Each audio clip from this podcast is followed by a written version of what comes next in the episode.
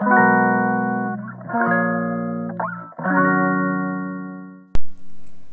はようございます。ヨガ講師の倉本々子です。ヨガじゃない話お届けしていきます。はいおはようございます。今日もですねレターをいただいております。たくさんレタ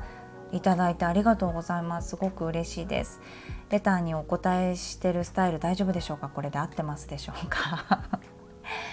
はいえーと、と今日のレターはですね子育ての話から打って変わってあのちょっと違うパターンで読ませていただきますね。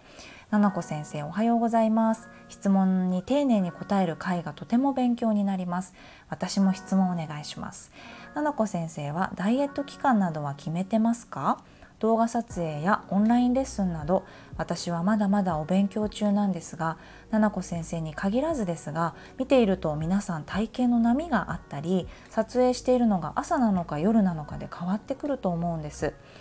えー、かっこまっすぐに聞いてしまって失礼と感じてしまったら申し訳ありません。えー、私は朝と夜もむくみなどで違いやすくヨガウェアを着ると腕がムチムチしている時は恥ずかしくなる時があります皆さん撮影の時はどんな風にしているのかお聞きしたいです。ななこさんのダイエット法などもあれば教えてください。いつも優しい質問の答え方も勉強になります。はいありがとうございます。えー、ダイエット期間ダイエットはねしたことは高校生の時にあるかな。高校生の時といや高校生の時は痩せてたかな。えっと その後もそのぐらいの記憶です。ダイエットっていうことをあんまりしないです。したことがないのとあの前回前々回の放送で言ったんですけど本当に食事がねたくさん食べないのでのお母さんも3姉妹を育ててくれていて本当にね体に優しい少ない量のご飯を食べさせられてた。そんなことないと思いますよ。お腹いっぱい食べさせてもらってましたがあの太りづらいんです私。でえっ、ー、と本当なんです。なんか偏見あの嫌いとかにならないでくださいね。体質的にそうなんです。そういう菌がお腹の中にいます。はい。だったりします本当に。でえっ、ー、と二十歳とかそれぐらい？18とか？19とかの時に1回すごいドカンと太りましたがまあなんだろういわゆるそんなに食べる量をちょっと減らしたりとか運動したりとかで痩せたぐらいで期間というかダイエットをしないです。はい、でえー、っとね動画撮影の時とかね撮影してるのが朝なのか夜なのかで変わってくるってことですよね。体型の波があるっていうことがすごいですね見てわかるんですね私あんまり気づいてないですね 自分の体型の波にももはや気づいていないんじゃないかっていうぐらいなんですが、まあ、ちょっとこれこの上は腕が太く見えるなとかこの上はちょっとお腹がボインとなんか ちょっと下っ腹がなんかポニョンと出ちゃうなとかっていうのは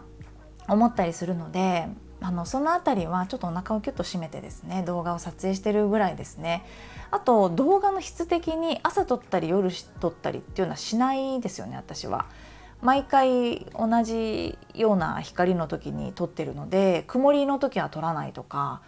あの決めてます。雨の時とか暗い時とかは撮らなくて、まあ、日が入る日だけ撮ろうかなとかって思ってるのであまり数がないんですけどね。だから体型の波っていうのはあんまり気にしてないのとうーんなんかほら女性のね月経前とかだとお腹がこう緩くねタプーンとなったりするっていうのは自分も実感があります。はい。ですが、まあ、動画撮る時その時とかも撮っちゃってたりとかあるし私も言ってなかったけどあの本当に初期の時に赤ちゃんがねあの生まれてこなかったけれども妊娠してる時なんかも撮ってたけど本当に腕とかお腹はむっちりしてる動画は残ってると思う、うん、の時とかはまあちょっと太ったなって思われるんだろうなと思いながら 載せてたけどそれぐらいですね。あまりどう思われるかっていうところにが興味があまりなくて気にしてなかったですけどあ腕がムチムチしている時が恥ずかしくなるのか。そっか。腕がねなんかすっきり見えるウェアとかありますよ。私が思うにうんとね肩ギリギリのウェア？タンクトップみたいな。肩のこの上の線こうブラの紐みたいな感じその肩に乗っかる部分の布の範囲が広いとなんか腕太く見える気がする。そこが細い。だから紐までいかないけれどもそこも細くて、まあ、ちょっと何て言うのかな。こう首の方から肩の方にかけてちょっと斜めに入るような ね金太郎みたいなちょっとどれだけ下手なんですか？その服について喋るのが私っていう人は。ねびっくりしちゃうんだけど。のその胸のカットのところその肩のところの布の入り方で腕が太く見えるとかってやっぱりある。し色もあるしね、うん、あとは何だろうな。腕って結構変わりますよね。肩の位置で見え方が違うのでポーズによってはすごく腕太く見えるなっていうのもある。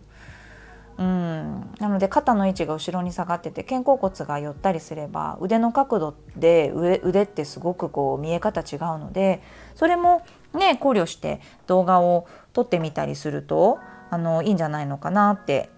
あの思ったりしました。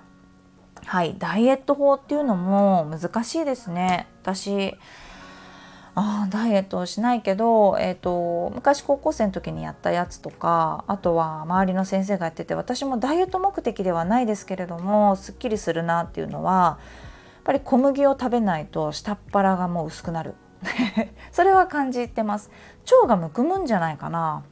腸ってあのおへその下あたりのお腹ね女性が気になるところこれ贅肉かなとかっていう時もあるけど腸のむくみでお腹があの大きく見えてるということも結構あったりするようです。うん、が小麦を取らなくなると本当にお顔もシュッとしたりとかしてきますね。私数日取らないだけでも。シュッとしたえ感覚がある。実感ね、うん、私しばらく続けてると本当にお腹も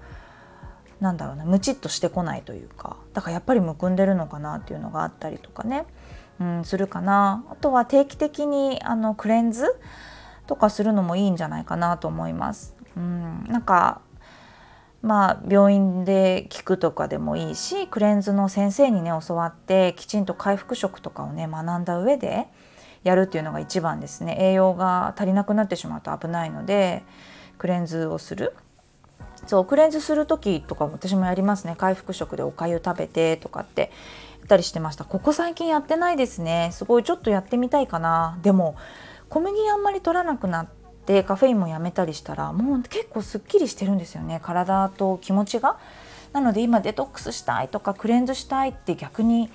ならないから、うん、ただおすすめです。本当にすっきりする、うん、便もたくさん出たりとか食べてないのにね。あすごい体が排出しようとしてるんだなとか。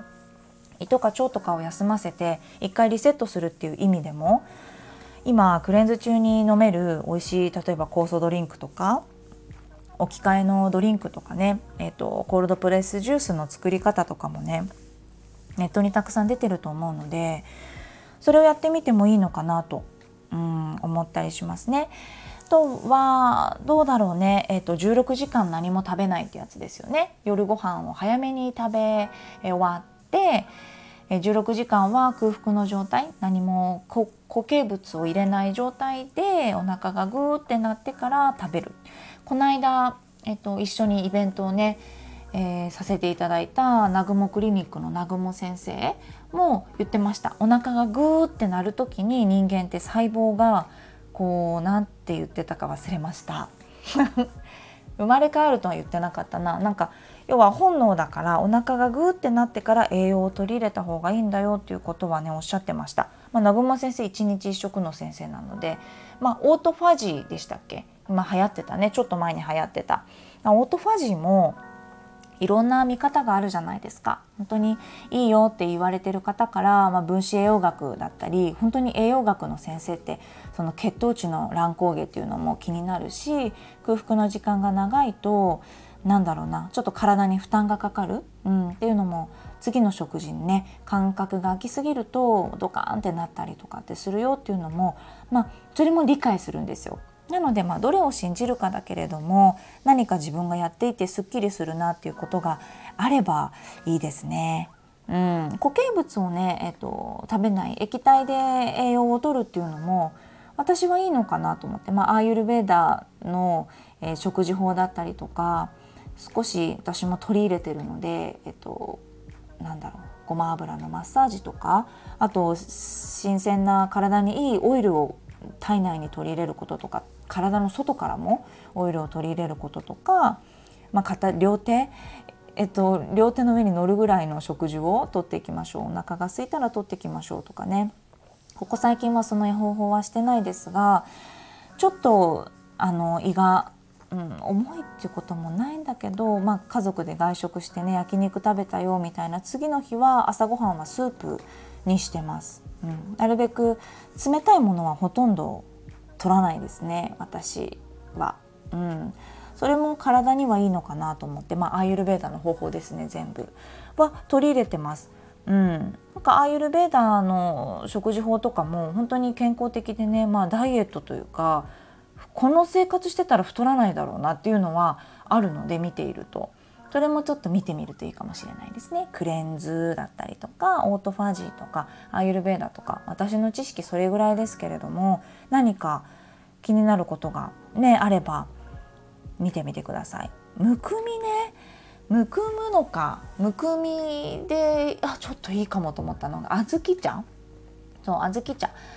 え小豆茶ですよね。小豆茶私のインスタグラムのねリールに載っけてると思います。作り方。すごくいいですね。むくみを取るんですって。あとはごぼう茶とかと黒豆茶とかかな。飲んであのー、いますね。そう。すごくなんか効果がある気がします。うん。むくまないようにっていうのが一番ですね。塩分も少なくてマグネシウムが多いもので調理をしたりとかとしてしてます。むくみって本当に敵すぎないですか？女性の。なんでこんなに変なんかブサイクになっちゃう？なんか太ったわけでもなくてむくむっていきなり訪れてくるじゃないですか。でも体ってすごいなって思いますよね。塩分をこう中和させるために一生懸命取り入れて蓄えてんだなとかね、あと月経の前とかだと、ね、水分をたっぷりにして体を維持させようと思ってるんだなと思ってふくらはぎとかねパンパンにむくんじゃってああ健康だなって思うんですけどね。なんかあでもその視点があるのかも私今喋ってて思ったけど。太ったり痩せたりとかむくんだりそうじゃなかったりっていうのも全部自分が健康だなと思うなんかバロメーターというかうん、なんか塩分いっぱい取っちゃったなラーメン食べたからか昨日とか。味噌ラーメン食べに行ったからだな子供とみたいな。ねパンパンになっちゃってるわって、うん、思ったりとか、うん、月経の前で体がむくむのもまあ自然な現象ですからそれをま受け止めていくっていうのと、まあ、動画撮る時なんかは調子がいい時に撮ったらいいんじゃないですか、うん、運動とか。ねうんあのなんだろうお腹を少し出して運動しているところの動画を撮ったりするのかな、うん、だと調子がいい時に撮りためておくとかねいいかなと思います。もちろん私も撮影の前とかは本当に塩分とかめちゃめちゃ気にしますし、うん、なんかお顔マッサージしたり全身マッサージしたり自分でします。結構よくして温かいの飲んでっていうのをしばらく続けてあのちょっとねお腹をギュッと締めるようなトレーニングをしたりっていうのはしますけど食事制限まあ、塩分気にするぐらいでむくまないようにねだって撮影の当日本当にパンパンになっちゃったらあれなので意識はしたりしますね液体のものを取ったりとかたくさん食べたりしないようにするぐらいで日頃の時はもう本当に自由にねそれこそ味噌ラーメン食べたりとかハンバーガー食べたりもしちゃいますから時にはね我慢しないっていうのがあります。うん、